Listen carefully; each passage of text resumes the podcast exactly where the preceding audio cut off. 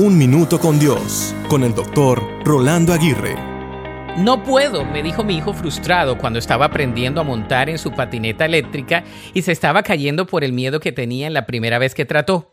Yo le miré a los ojos y le dije, solo con una vez que trates no será suficiente. Vence tu miedo a caerte, cáete cuantas veces sea necesario y levántate, solo así aprenderás.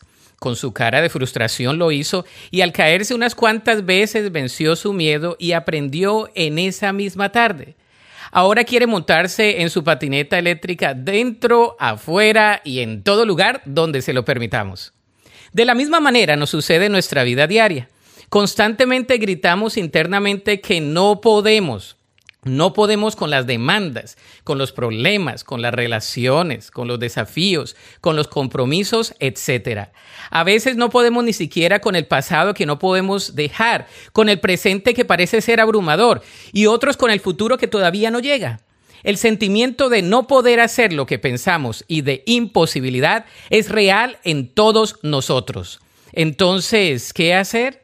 Primero, enfrentar nuestro miedo tomar riesgos concienzudos y diligentes para salir adelante, esperar caernos, pero a su vez levantarnos, rodearnos de personas que nos puedan ayudar y animar, ser diligentes y poner todo nuestro esfuerzo, al igual que aprender de las experiencias de otros, ya que éstas no nos cuestan, sobre todo pedir sabiduría, fuerza y entendimiento de parte de Dios.